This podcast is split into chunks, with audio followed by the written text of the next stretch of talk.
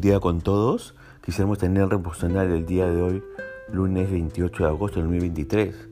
Hoy nos corresponde reflexionar en el pasaje de Tito, capítulo 2, y vamos a ver a partir del versículo 1 hasta el versículo 10. Y hemos querido titular a este devocional Consejo para Todos. El capítulo 2 de esta carta nos muestra cuál debe ser el carácter de los cristianos en Creta y también de todos los cristianos en el mundo. El mundo tiene sus lineamientos de cómo vivir y los aplican.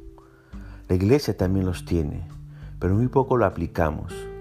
La iglesia debe no solo estar bien ordenada e instruida, sino también debe reflejar lo que cree con una vida distinta a los del mundo y así el mundo pueda ver la diferencia. Fíjese que en los versículos 1, 7 y 15 vemos el consejo para el pastor. en el verso 1 se, se le dice al pastor que enseñe la sana doctrina. Pablo exhorta a Tito a enseñar doctrina saludable con el objetivo de conservar la salud y la prevención de enfermedades espirituales dentro de la iglesia. ¿Qué es la sana doctrina? La sana doctrina es la enseñanza ordenada y expositiva de la palabra de Dios. En segundo lugar, se le dice al pastor en el verso 7, sé tú el ejemplo en todo. Pablo exhortó eh, a Tito que fuera un buen ejemplo para los de su alrededor para que al ver sus buenas obras trataran de imitarlo. Su vida daría a sus palabras un mayor impacto. Si usted quiere que alguien actúe de una determinada manera, asegúrese de estar viviendo usted mismo lo que pretende en otros. Entonces se habrá ganado el derecho a ser oído y su vida reforzará lo que enseña. También el, pastor debía hacer buenas obras, como dice el verso 7 en su segunda parte las obras de Tito debían ser el reflejo de lo que predicaba y enseñaba. Tito no solo debía enseñar y ordenar, sino hacer y modelar lo que enseñaba. Además tenía que enseñar con integridad. Tito debía predicar y enseñar la palabra pura, no tenía que alterar el mensaje de Dios. No hay nada más triste, más triste que un hombre altere el mensaje de Dios y así confunda al pueblo de Dios. El predicador debe hacerse a un lado y dejar que la palabra de Dios hable por medio de él sin obstáculos. El predicador no debe usar la palabra de Dios para dar a conocer sus conceptos o puntos de vista. Además, el pastor tenía que enseñar con sobriedad. Tito debía tomar en serio la enseñanza. Él debía entender que el enseñar la palabra de Dios no era un mero pasatiempo, sino una responsabilidad propia del llamado. El pastor, fíjese, no está llamado a contar anécdotas, opiniones o conceptos personales. Tampoco está llamado a discutir sobre filosofía. Eh, tampoco está llamado a entretener con palabras a aquellos que ministra. Él debe instruir con integridad y seriedad a aquellos que Dios le ha puesto bajo su cuidado. ¿Por qué tenía que hacer todo esto Tito? Dice el verso 8, para callar la boca al enemigo. Fíjese que no hay nada más poderoso que una enseñanza modelada. Como pastores y maestros de la Biblia, no se trata únicamente de pensar y enseñar correctamente, sino también de vivir correctamente. Jesús condenó la doble vida de los maestros de Israel. Lea Mateo 23 del 1 al 4. Por eso le pregunto, ¿hace usted eh, lo que pide a otros que hagan? Asegurémonos que lo que enseñamos sean modeladas primero por nosotros. La tarea es dura, pero efectiva para callar la boca al enemigo. Ahora, el verso 15 se le dice al pastor que tiene que exhortar, reprender con autoridad. Y exhortar significa incitar a alguien con palabras, razones y ruegos a que haga o deje de hacer algo. En este caso, Debía estimular a la iglesia a escuchar, creer, vivir y esparcir la palabra de Dios y lo debía hacer con autoridad. Aunque la gente no quisiera escuchar la palabra de Dios, él debía animarlos a estudiar la palabra. Ahora, reprender, ¿qué significa? Significa corregir, amonestar a alguien desaprobando lo que ha dicho o hecho. La iglesia tenía muchos problemas que debían ser corregidos, así que Tito no debía temer a corregir lo que está mal y a quien esté mal también. Pablo le dice también al pastor Tito, no te dejes menospreciar a nadie. Mucha gente tiene la tendencia a menospreciar a los hombres de Dios porque no se alinean a sus exigencias o no cumplen con sus caprichos. Le menosprecian por la edad, la nacionalidad, la apariencia. Pablo tuvo esa experiencia en Corintio. El hombre de Dios a las únicas exigencias que debe alinearse es a las de Dios. Ahora, en el verso 2 vemos también el consejo para los ancianos. Y aquí la palabra anciano quiere decir un hombre viejo. ¿Cómo puede ayudar en la iglesia usted que es veterano, que es un hombre ya entrado en años? ¿En qué debe enfocarse? Dice ese verso 2 que tiene que enfocarse en ser sobrio. Y ser sobrio es ser moderado y discreto. La definición de sobrio también es que no está bajo el efecto del alcohol hablando de una persona. Ahora, ¿cuáles son los efectos del alcohol? Por ejemplo, no le permite pensar bien, no sabe dónde está, pierde las capacidades motrices.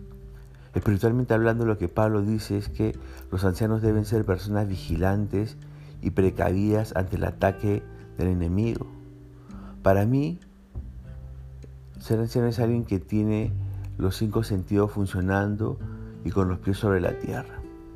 Un anciano, un anciano sobrio es alguien que está a la expectativa de lo que Dios está haciendo, puede hacer y va a hacer. También los ancianos deben enfocarse en ser serios, es decir, ser honorables, algo que merece respeto. Una persona seria es alguien real, verdadero y sincero, sin engaño o burla, doblez o disimulo.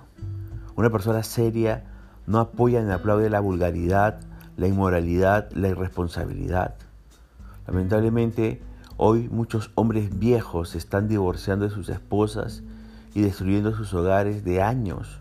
Otros se dedican al alcoholismo, las drogas, etc. Un anciano, serio es alguien que enseña a ser responsable a los jóvenes con su vida y con su ejemplo. También fíjese que los ancianos deben enfocarse en ser prudentes, dice el verso 2. Y lo que Pablo quiere decir es que este hombre es alguien que sabe dominarse a sí mismo, controla sus pasiones, tiene discernimiento, discreción, buen juicio y hace planes con sabiduría. En sí es un hombre precavido.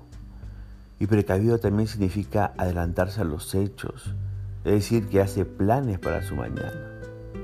También los ancianos deben enfocarse en ser sanos en la fe, es decir, es alguien que confía plenamente en Dios y defiende los principios divinos con su conocimiento, su vida y testimonio.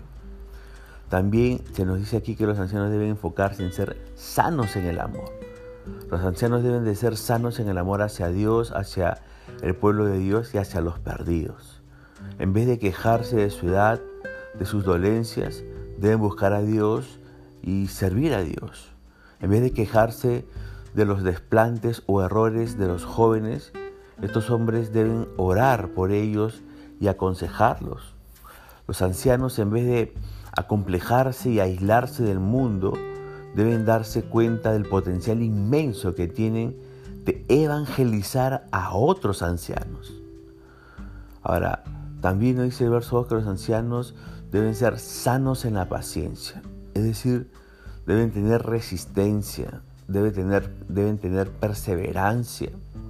El anciano debe modelar la capacidad de soportar las inclemencias de la vida porque ha aprendido a vivir eh, con gratitud y a contentarse cualquiera sea su situación.